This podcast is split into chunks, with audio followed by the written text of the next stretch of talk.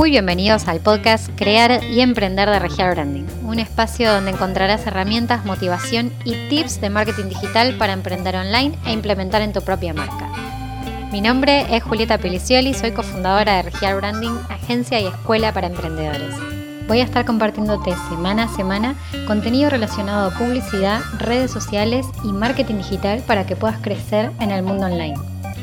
Para más información sobre nosotros puedes encontrarnos en las redes sociales como arroba regialbranding o en la web regialbranding.com. Comencemos con el episodio de hoy. Bienvenidos a un nuevo episodio de Crear y Emprender. Hoy lo que vamos a hablar es sobre nuestro cliente ideal, cómo encontrar a nuestro cliente ideal, cómo definirlo, cuáles son las cualidades que nosotros tenemos que prestar atención. Mucho en marketing se habla sobre este cliente ideal como buyer persona. El buyer persona es una representación semificticia de ese cliente, como si tomáramos a una muestra de nuestro segmento, de nuestro nicho de mercado, para poder representarla y para poder conocerla en profundidad.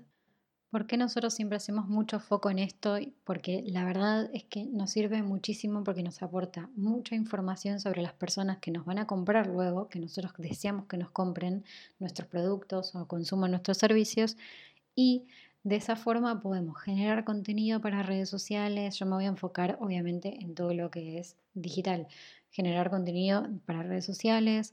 Otra forma también es de utilizar estos buyer persona para poder realizar campañas publicitarias. No se olviden que el buyer persona no significa que tiene que ser solamente uno, sino que puede una misma empresa, una misma marca tener varios buyer persona. Nosotros les recomendamos que tengan un máximo de tres para que también sepan eh, hasta dónde hay una variación de esas personas ideales y que no se confundan después. Pero esto principalmente les va a ayudar muchísimo para entender qué contenido van a consumir estas personas y cuál, qué necesitan de nosotros, qué necesitan de información de parte de nosotros. Entonces, vamos a plantear algunas preguntas para hacernos a la hora de definir a este buyer persona, a este cliente ideal. Primero, entender que no tenemos que definir a un segmento, sino que tenemos que definir a una persona que represente ese segmento. Entonces, entendiendo esto, lo que nosotros vamos a hacer es definir cuál es la edad que va a tener esa persona, cuál es su nombre, con quiénes se relaciona, cómo es su vida, cómo es su rutina, a qué se dedica, cuál es su profesión, un montón de características que nos van a ayudar a entender mucho mejor a ese cliente ideal. Entonces, algunas preguntas. Primero, ¿qué piensa y qué, y qué siente? Qué siente con lo que realmente le importa, con lo que realmente le pasa en su vida, qué siente con sus, cuáles son sus principales inquietudes, por ejemplo, cuáles son sus ocupaciones, preocupaciones. Todo esto es súper importante que desprende de esta pregunta. Después, ¿qué oye? ¿Qué, ¿Cuál es su entorno? ¿Cómo se rodea de amistades? ¿Cómo interactúa con esas amistades? Esto lo podemos también definir en base a rutinas, hábitos que va teniendo esa persona. Después, ¿qué ganancia tiene? O sea, por ejemplo, ¿qué quiere? ¿Qué necesita? ¿Cuál es su medida de éxito? ¿Cómo es su estrategia en general para poder llegar a ese éxito? ¿Cómo se define laboralmente? ¿En qué trabaja y en qué le gustaría trabajar? Todos estos aspectos son súper importantes y nos van a dar un montón de información. Otra pregunta para hacerse es, ¿qué dice y qué hace? ¿Tiene relación lo que dice y lo que hace? ¿Cuál es su actitud? ¿Cómo se relaciona con el entorno que tiene? No solo ya con amigos, sino como familia, con desconocidos. ¿Cómo se relaciona con gente nueva?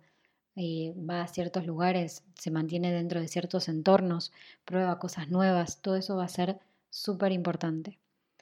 ¿Qué le causa dolor? ¿Cuáles son sus miedos? ¿Cuáles son sus frustraciones? ¿Cuáles son sus obstáculos? ¿Con qué se encuentra? ¿Qué lo motiva también? ¿Qué ve, por ejemplo? ¿Qué consume? ¿Cuáles son los principales medios que consume?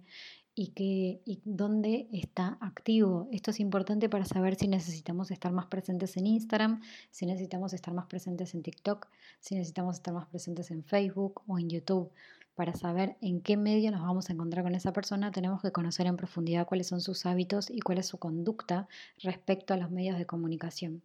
Entonces, por eso es tan importante hacerse esas preguntas. Entonces, ¿qué piensa y qué siente? ¿Qué oye? ¿Cuáles son sus rutinas? ¿Cuáles son sus hábitos? ¿Qué ganancia tiene? ¿Qué ganancia tiene? Se refiere a, por ejemplo, qué quiere, qué necesita, cuál es cómo es que mide su medida de éxito y cuáles son sus estrategias para poder llegar a ese éxito, qué dice y qué oye, qué dice y qué hace, qué ve y qué le causa dolor y qué le causa placer. Todas estas cosas van a hacer que nosotros podamos definir mucho más enfocado a nuestro cliente ideal y de desarrollar estos buyer persona. Les recomendamos que le coloquen un nombre, que creen toda esa historia de esta persona, pero que no la creen en base a simplemente fantasías, sino que esto se trata de hacer una investigación bastante en profundidad de qué es lo que hace nuestro cliente y si tenemos un cliente que lo represente ese segmento, mejor, porque va a ser una persona real que nos va a poder aportar un montón de información.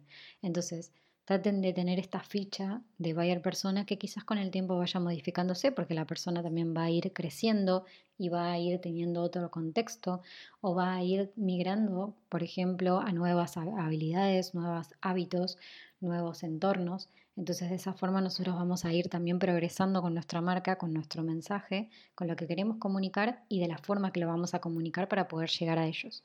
Lo importante acá es que como emprendedores nosotros tenemos la posibilidad de saber muchísima más información de estas personas porque estamos del otro lado de lo que es la atención al público.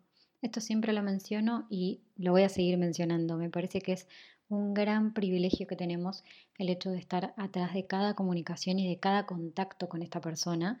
Entonces podemos preguntarle en qué fallamos, qué es lo que más les gustó, qué es lo que menos les gustó, qué es lo que les parece que se podría mejorar todo eso es importante que lo hagan como emprendedores hoy, porque el día de mañana se les van a pasar un montón de cosas porque no van a estar detrás. Entonces, todo eso aprovechenlo y todo ese tiempo invertido en hablar con los clientes, aprovechenlo para poder llenar esta ficha todo lo que puedan y créanme que cuando tengan esa ficha llena van a saber qué contenido van a poder desarrollar para esas personas y para atraer a esas personas.